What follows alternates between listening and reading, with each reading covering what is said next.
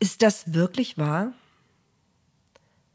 Es folgt eine beunruhigende Geschichte, in der Lämmer geschlachtet werden und etwas in Bewegung kommt.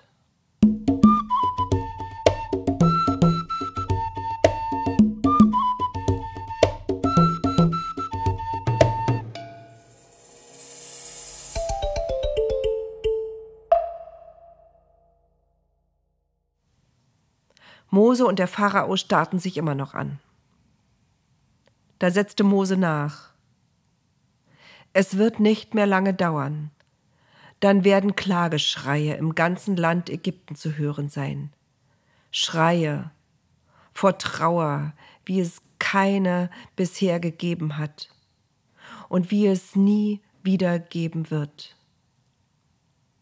Dann werden alle deine Diener zu mir kommen, sich vor mir niederwerfen und sagen, Zieht fort, geht, geht endlich, du und das ganze Volk, das du anführst, dann werden wir fortgehen. Er drehte sich um, verließ den Palast, um nie mehr wiederzukehren. Er hatte dem mächtigsten Mann der Welt gedroht. Der saß, rot vor Zorn, auf seinem Thron und rührte sich nicht. Mose wartete. Er wartete darauf, dass Gott mit ihm sprach. Er hatte immer mit ihm gesprochen, nun aber schwieg er. Wie sollte es weitergehen? Es war Frühjahr. Bald würde die Ernte der Gerste beginnen. Da sprach Gott zu Mose und Aaron. Am zehnten Tag des Monats soll jede Familie sich ein Lamm holen. Wenn die Familie zu klein ist, um eines aufzuessen, so ladet euch Gäste ein. Nichts soll übrig bleiben.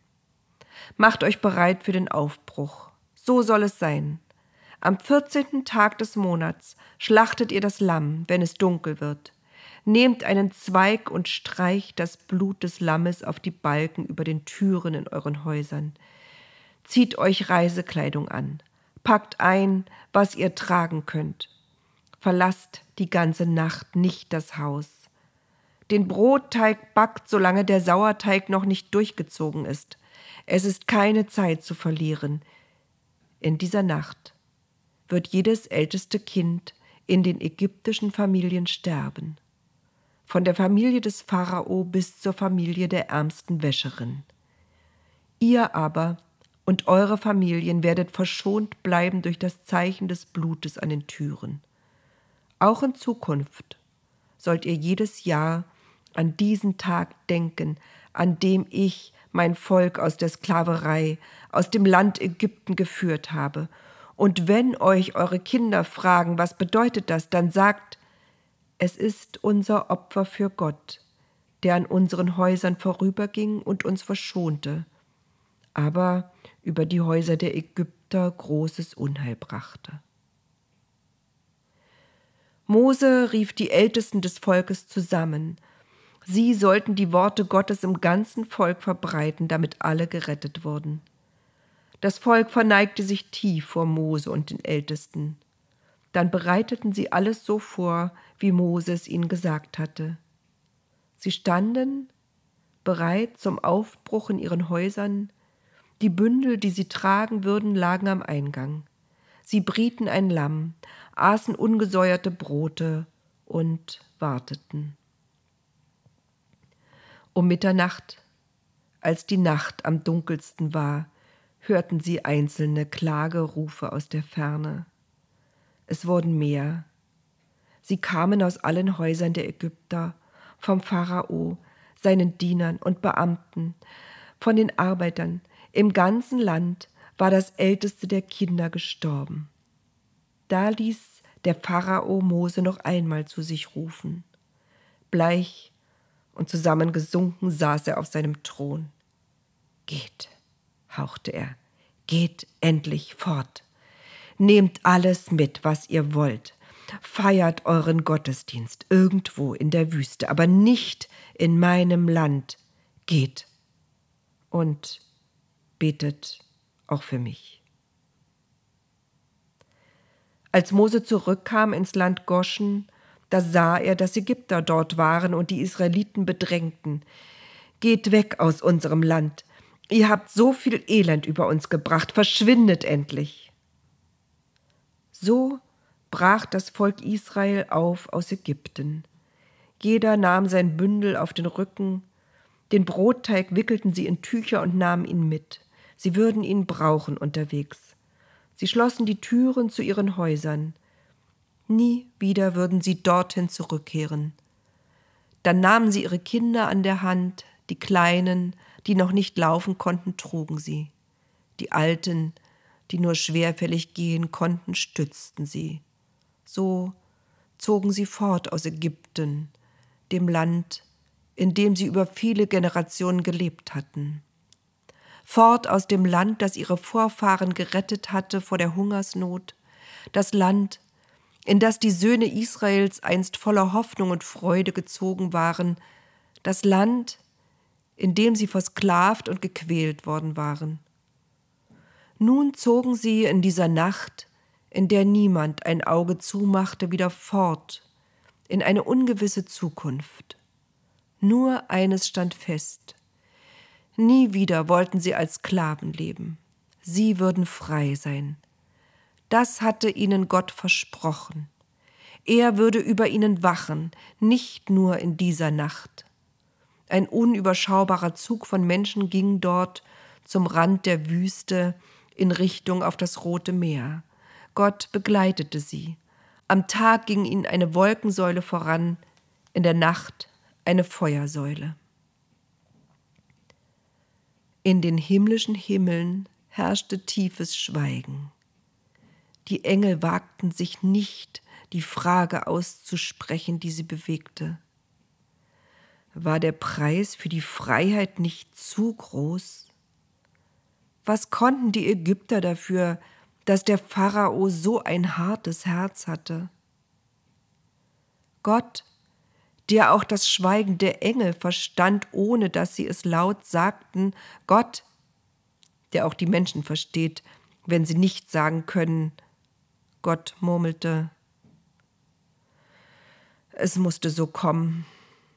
Aber ich will, dass der Pharao versteht. Ich will, dass jeder Mensch es versteht.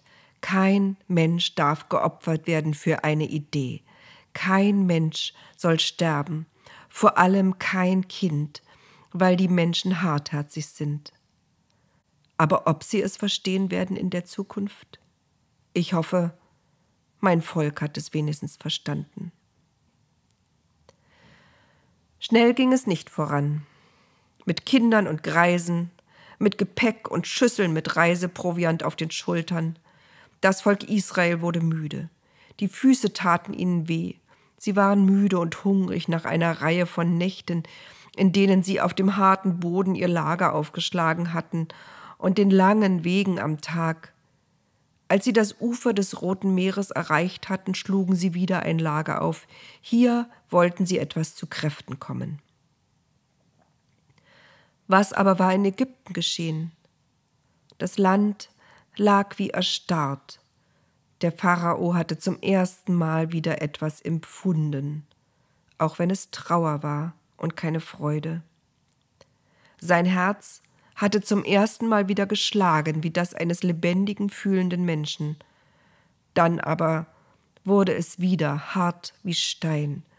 Wut kochte erneut in ihm hoch. Er und seine Berater änderten nun ihre Meinung und sagten, wie konnten wir nur das Volk Israel aus der Sklaverei entlassen? Der Pharao sprang auf und schrie, Spannt meinen Streitwagen an, macht alle Streitwagen bereit, dazu alle Reiter und alle, die kämpfen können, mir nach. Er ließ seinen Streitwagen anspannen und nahm sein ganzes Kriegsvolk mit. Hunderte von Streitwagen jagten den Israeliten nach, gerade als sie ihr Lager aufgeschlagen hatten am Meer. Müde saßen die Israeliten dort und teilten ihr schmales Essen. Sie verbanden sich die Füße, an denen sie sich Blasen gelaufen hatten. Sie ruhten aus. Zum ersten Mal spürten sie Erleichterung. Eine Etappe auf dem Weg ins Ungewisse war geschafft. Da erschien am Horizont eine Staubwolke. Sie wurde größer, sie kam näher. Was war das? Ägyptische Reiter, rief da einer. Einige begannen zu beten und zu Gott zu klagen. Andere schrien Mose an. Gab es denn keine Gräber in Ägypten, dass du uns zum Sterben in die Wüste holst? Was hast du uns da angetan? uns aus Ägypten herauszuführen. Haben wir dir nicht in Ägypten gleich gesagt, lass uns in Ruhe, wir wollen Sklaven der Ägypter bleiben, denn für uns ist es immer noch besser, Sklaven der Ägypter zu sein, als in der Wüste zu sterben.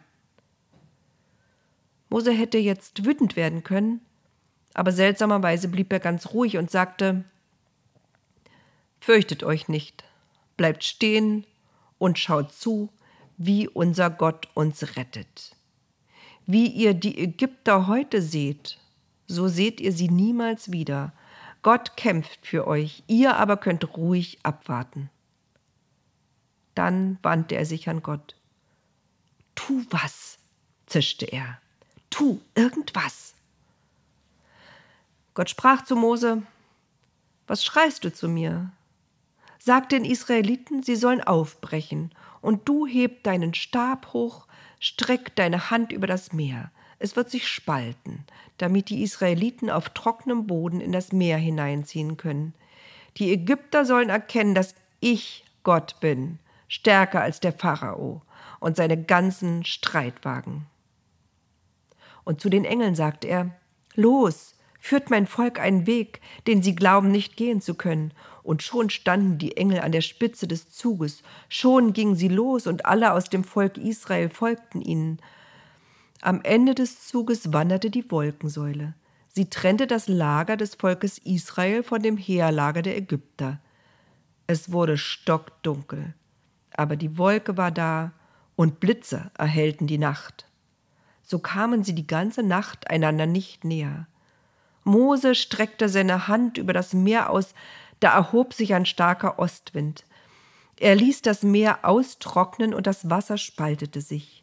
Die Israeliten zogen auf trockenem Boden ins Meer hinein, während rechts und links von ihnen das Wasser wie zwei Mauern stand. Die Ägypter wollten ihnen folgen, alle Pferde des Pharao, seine Streitwagen und Reiter, aber die Wolkensäule nahm ihnen die Sicht. Sie wussten nicht, wohin sie die Pferde lenken sollten. Verwirrung kam auf, die Räder der Wagen blieben im Sand stecken, die Pferde wieherten, scheuten wegen der Blitze und wollten nicht weiterlaufen. Es wurde schon Morgen, da verstand der Pharao endlich, wir müssen vor Israel fliehen, denn ihr Gott kämpft auf ihrer Seite gegen Ägypten. Endlich war das ganze Volk Israel aufgebrochen. Alle waren unterwegs auf dem ausgetrockneten Meeresgrund. Keiner war zurückgeblieben. Da sagte Gott zu Mose, Streck deine Hand noch einmal aus über das Meer, damit es zurückflutet. Keiner der Ägypter soll euch folgen können, das Meer wird sie zudecken. Das tat Mose. Er streckte seine Hand über das Meer und gegen Morgen flutete das an seinen alten Platz zurück. Die Ägypter wollten fliehen, aber sie liefen in ihr Verderben. Das Wasser kehrte zurück und bedeckte Wagen und Reiter, die ganze Streitmacht des Pharao, die den Israeliten ins Meer nachgezogen war. Es bedeckte den Strand, es verwischte die Spuren von Menschen und Pferden. Still lag das Meer im ersten Sonnenlicht, ein glitzernder Teppich aus Wasser, als wäre nie etwas geschehen. Das Volk Israel aber stand am anderen Ufer des Meeres. Sie hatten verstanden, Gott hatte sie gerettet an diesem Tag. Er hatte sie aus der Sklaverei in die Freiheit geführt. Endlich glaubten sie Mose. Endlich glaubten sie auch, dass ihr Gott der war, von dem Mose immer gesagt hatte, sein Name ist Ich bin da. Keiner sagte ein Wort. Da nahm Mirjam die große Schwester des Mose, ihre Trommel. Sie trommelte erst leise und zart, dann immer lauter und wilder. Sie begann zu tanzen. Die anderen Frauen schlossen sich ihr an, sie trommelten, sie tanzten. Mirjam begann zu singen. Singt Gott ein Lied, denn er ist hoch und erhaben. Ross und Reiter warf er ins Meer. Ross und Reiter warf er ins Meer, sangen nun alle. Mein Gott ist meine Stärke, mein Gott ist mein Lied. Er hat uns gerettet. Ross und Reiter warf er ins Meer, wiederholten alle im Chor. So sangen sie gemeinsam das Lied ihrer wunderbaren Rettung.